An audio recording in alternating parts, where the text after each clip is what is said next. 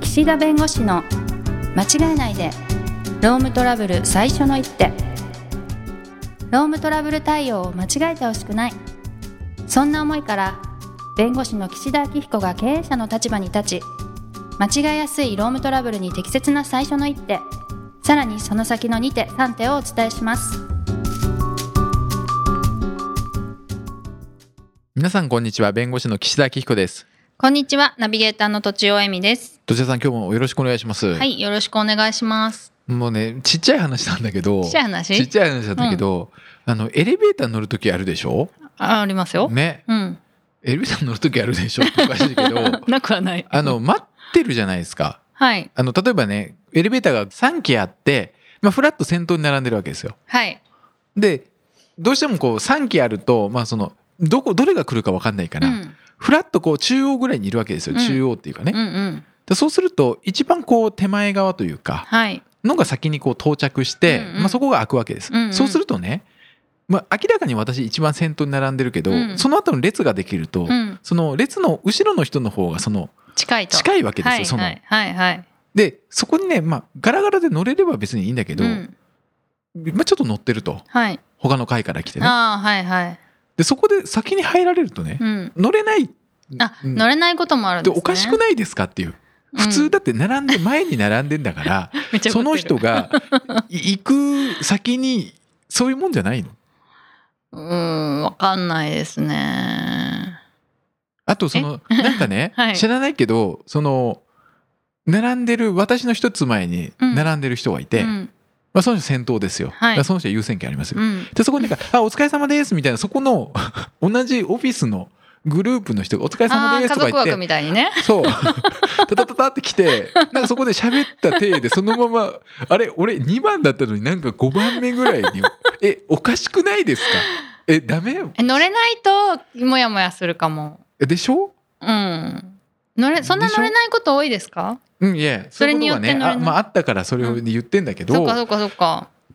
いや、それってどうなんですかねでも必ずしも順番通り一列にこう権利があるみたいなのが正しいのかっていうそう、そこなのよ。そう別にところに立ち返りまあすけどの、い最初に並んでた人が一番優先されるべきだっていう考え自体が違って、っあ違ってっていうこともあるよね。そうそうそうそうってそういうことでしょ言いたいのそは。うそうですそうです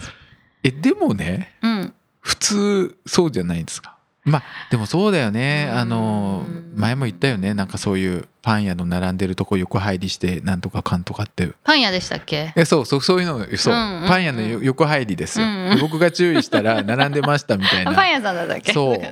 角のとこでねそう曲が肩るのととこに「いや並んでました」って「私並んでました」って「じゃあもっと前に入ればいいじゃないですかなんでここで入ったんですか」っていう議論と同じなんだけど、うんうんうんえなんかいやこういう話するとなんかあれかな私ねえちょっともうやめた方がいいいやいいっすよいいっす駅のエスカレーターで感じるんですでしょあの流れがあるのに駅パーってホームに降りてわかるエスカレーターに行くじゃないですうんか、うんうんそうするとダーって縦に並んでるんだけど、その並んでる反対側から来ることありますよね反対側からああうんうん反対側からねわ、わかるわかるそ こうう一列に後ろにダーって並んでるんだけどその後ろ側からじゃなくて前側からそうそうそう来そるう人もいるじゃないですかそうその人にとっては別にわざわざもうい後ろに並ぶ義理もないしみたいな ショートカットで割り込んでもいいじゃんってまあありますよねそそうれそう私はそうそうそうそうずーっと並んでるの通にじるかさなこれラジオで。並んでるのにさ、うんその次のも電車が来て、はいあー次の電車から降りてきた人がそそうそうそうそうのままグー行くみたいなぐいぐい行くだからそんなにもう厳密に順番通り一列っていうのがまず無理って考え無理るかのもあるうんでエレベーターはかなりそれがファジーっていうか曖昧あそうなんだ曖昧ですよねそうかそれこそここに並ぶって書いてないしうん。え、でも、お疲れ様ですって言って、なんか軍団で前、 前、え、何それ、順番取ってたのあなたはっていう。 その、5、6人の。そしたらもうなんか横入りできないようにぴっちり詰めとくしかないんじゃないですか詰めようがないでしょ。怪しいよ詰ねめようがないディし。スタンス取らなないといけないしねそう。で、確かに駅とかはトラブルになるの嫌だから別に私もそんなね、うんうんうん別にそう入られてもなんか別にイラッともしないですよ別はにいさ、はい。もうなんかここでよくあるじゃないですかそこで揉めてねああ相手がどんな人か分かんないから、うんうんでもオフィスとかだったら大体まあこのオフィスに入ってる人でしょだってそう思うと、そうまさにこのオフィスにね。ね例え はばいですよ例え ば例えばこのオフィスだったらはい。えだってあこのねオフィスの人となんかそういう風になるのって普通お互い嫌な気持ちになったら嫌だからそうですね。で駅だったら知らない人だから別にちょっそとれ会は釈ねとかあったらどうですかあすいませんみたいな。ないないでしょだって ないでしょそういうの欲しいですよね、ちょっとね。うん、いやでも会釈するぐらいだったら順番守ってほしい、うん、そっち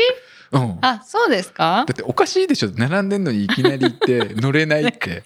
願い。願いなんじゃってことなんでしょいやいやいやそういうことなんややですこよだわりがね、いろいろありますね。うん、うんいやね、そうなんですよ僕ねそういうのがねでもね自分もそういうことやってるかもしれないからうん。あんまりね人のことばっかり言ってもねいけない 自分がそういう横入りしてるかもしれないからコンビニで一列に並ぶのも最近ですよね。あそうねうん。前はレジごとに並んでたし、そうそうそもっとなんか、良い、ねう。そうだかいらい加減だった。あそうルールを守らないのがけしからんって言ってるそのルールそのものが曖昧だから、うん。結局自分の価値観でそう相手がいけないとか、うんあいつ守ってないとかって言ってること自体がうん。もったいないし、でもそういう人が多いから一列に並ぶ文化にだんだんなっってていうんでこしとょうですねか。ね。だから本当はそういうのも自分たちで気づいて自分たちでやってればそんなこと必要ないんだ けどもうそういう世の中じゃないからもうね全て決めてっていうそれが果たしていいかどうかっていう ねそうそういうことですよ。そうですね。まあ、こうやってね話している、まあ、ことでねうん、せっかくリスナーの人が今日のテーマを聞こうと思っているのにもう今ね6分ぐらいロスしちゃってるんで す今前代未聞の長さですよ前代未聞です。ね。この雑談うん、でねはい、やっぱり退職時に揉めるんですよ。それ一番気になります よ。やっぱり。であのね、うん守秘義務の誓約書秘密保持の誓約書ね。あ、はい。うん、あの社内でこの知った事実とか、まあ、営業情報顧客情報とかを、うんうんまあ、持ち出しませんと複写もしてないし、コピーも戻ってないし全て情報を返しましたと。っていうような誓約書を書いてくださいで退職時にねはい。あの渡すんですけど、はい書かない人いるんです。うーん。えだって書く義務ないですよねって。うーん、ないんですか。えだって別に制約っていうのは私はこういうことをしませんっていう、まあ、ことを宣言するんですね。うん。うん。で宣言しろっていうのはある意味自分の心ですよね。うん。で制約うんまあ反省もなるほそうだけどはい、はい、はい。うだからそれって別になんで強制されなきゃいけないんですかっていう人はいるのよだかーん。はい。らそういう時にいやいや会社はいや別にじゃあ秘密をばらすつもりがあるんですかって疑うわけそしたらうん。さいやそんなことないですよとうん。別にないけど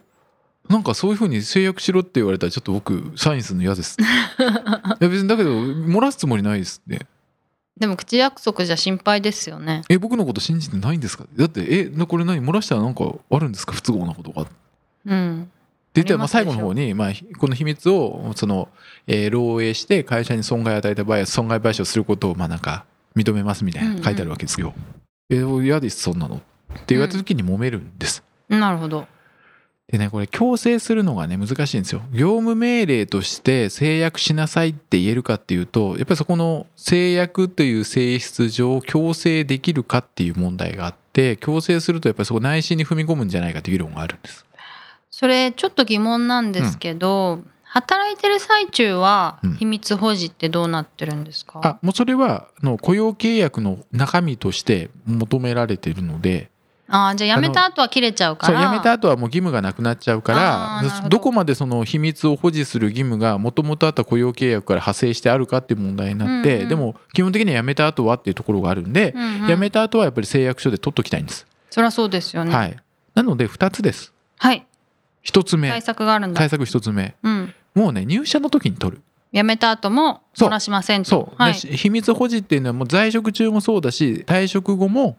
その秘密を保持するっていうのを入れとくんですもん入入社時の制約で取りやすいですよねで入社時の制約、いやちょっと僕「イエス」って言ったらじゃあ入んないでってちょっとそうそうそうなるじゃないですか、うんうんだから秘密保持は別にいつ取ったっていいわけですよだってはいそういう秘密を扱うから大事に扱おうね在職中も、うんでそれは在職仮に、まあ、何かの都合であの退職した時にもそれ当然それを守るっていうのを今制約してくださいって言えばいいんですよ。うんうんいきなり退職時の制約って書くとえ今から入るのにもう退職のことになるから、 はい在職のことプラス退職後もみたいなうん制約にした方がいいでしょうね。なるほどまあそれを取るっていうのを一つ。はい二つ目の対策。はいもうその含む期日とかに退職時の手続きっていうものを設けて、はい退職時のこれとこれとこれをもう出すというふうにもう書いとく。だかうんらそうすると、まあ、退職の制約をもう書くことはもう雇用契約の中身になってますと就業規則に書いてあるでしょと、い、うふうにまあ説明する。うんまあでもそれ就業規則に書いてあるからといってそれを出さないことで強制できるかっていうとまあちょっと微妙だけど、なるほどねまあ、ただこの書かないっていうことはまあ一つその就業規則に違反するっていうような立て付えじゃけあ事前にやっとかないともう策はないわけですかちょっまとあそ説こから得はするしかない、そこからはなかなか難しいかな。なるほどねであと3つ目あ三つ目あるんですねはいその秘密保持のまあ制約等もきちんと書かない場合退職金の額に影響させる伝説ですねそれはどっかに書いとくんです書かかなきゃいけないね秘密保持の要するに会社の求める退職手続きをきちんと履践した場合にうんうはんこういう退職金うんうんうんとかねあとこれをもし履践しない場合はまあ減額するとかねなるほどでもこれもねい途中から入れると不利益変更になるかうらんちょっとこれは現実的ではないんだけど、うーんやっぱ最初にやっとくうん、でまあ結論から言うと在職中にやっぱそういうのを取り交わした方がいいと思うんです。そうですね、でまあ、入社時って言いましたけど、うん別に1年に1回とか、うん例えばその会社の中でそういう、まあ、コンプライアンス的な研修をするときに、まあ、情報の、まあ、漏洩を禁止するというかね、うんうん情報をこう守ることの大事さみたいなのを教育してねその都度ちゃんとこう教育を受けましたとはいなでるほど秘密についてはこうですとうんで退職後も守りますみたいな内容のものを毎回確認取らせとけば最後別に取る必要ないうん辞める時に、うんだってあうんの在任中これだけ何度もねそういうの記録取ってるし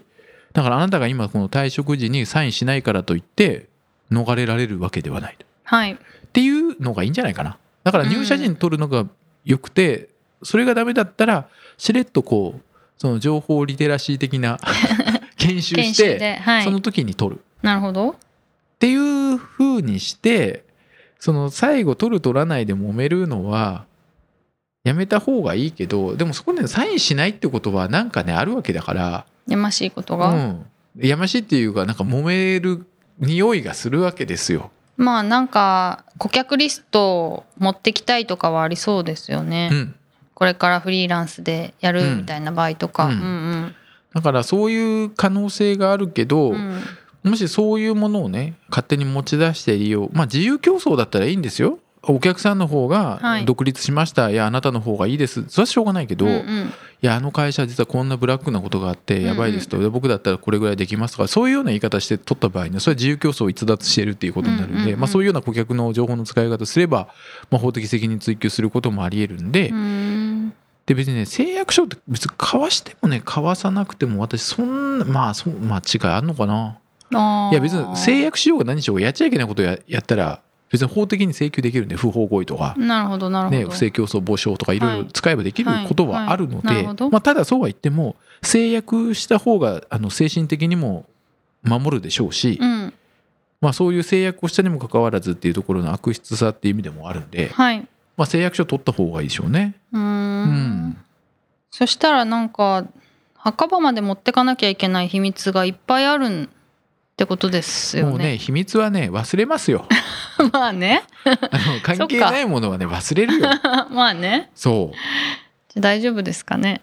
いやでもすいごい秘密って多いなと思って。もうね、そうそういう時にやっぱりね怒りになるわけですよなんでね誓約書にサインしないんだとうんうんなんかこうこっちも困ってるのに退職する2週間でもう辞めます有給全部取るうんう引んき継ぎもしないうんうん誓約書もサインしないってなる と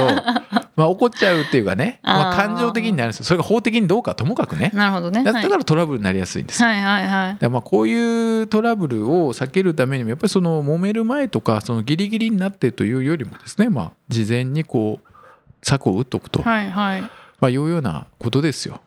ね知らないとわかんないですね。まあ、本当はねもう少しいろいろあるんですけど うん、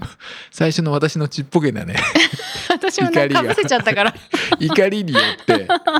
ちょっとねちっぽけた揉め事によって大事な揉め事の説明 がおろそかになるとこの101回2回100回超えてもね、はい治らないっていうねそうですね。これは良くない傾向いいんじゃないですのでか。 またちょっとまた機会があったらお話しします。はい、はい、ということで時間になりましたので今日はこの辺にしたいと思います。ありがとうございました。ありがとうございました。今回も番組をお聞きいただきありがとうございましたロームトラブルでお困りの方はロームネットで検索していただき柿椿経営法律事務所のホームページよりお問い合わせください